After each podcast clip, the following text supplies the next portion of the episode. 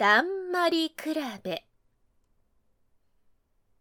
むかしむかしあるところにおじいさんとおばあさんが住んでいました。ある日のこと、近所の人がお餅を持ってきてくれました。昨日な、うちで餅をついたんだ。たくさんあるから、お酒に持ってきただ。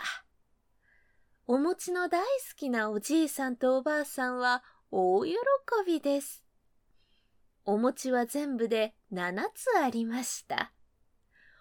うん、うまい。これはうまい餅だ。本当に美味しいお餅ですね。一つずつ食べたので、お餅は5つになりました。まだまだあるから、もう一つ食べよう。はい。明日まで置いておくと硬くなりますからね。また一つずつ食べたので、残りは三つです。もう少しあるな。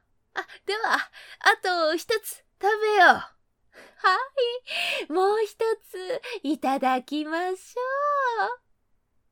う。また一つずつ食べたので、残るお餅は一つだけです。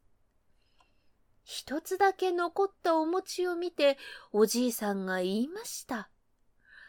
一つだけ残しても仕方がない。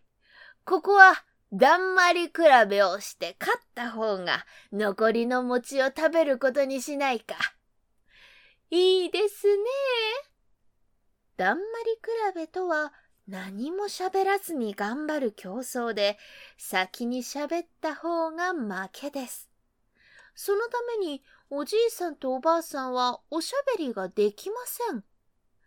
つまらないので二人とも早くに寝てしまいました。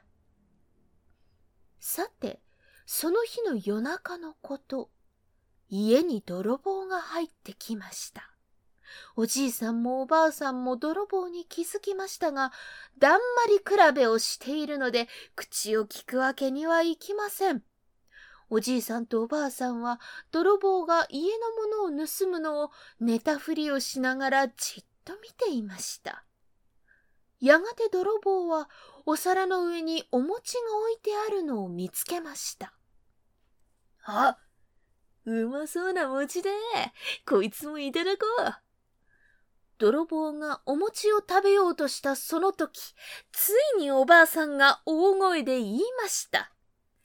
こらその餅を食うな。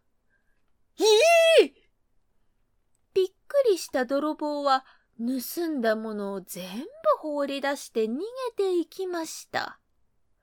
すると、おじいさんが嬉しそうに言いました。ははは。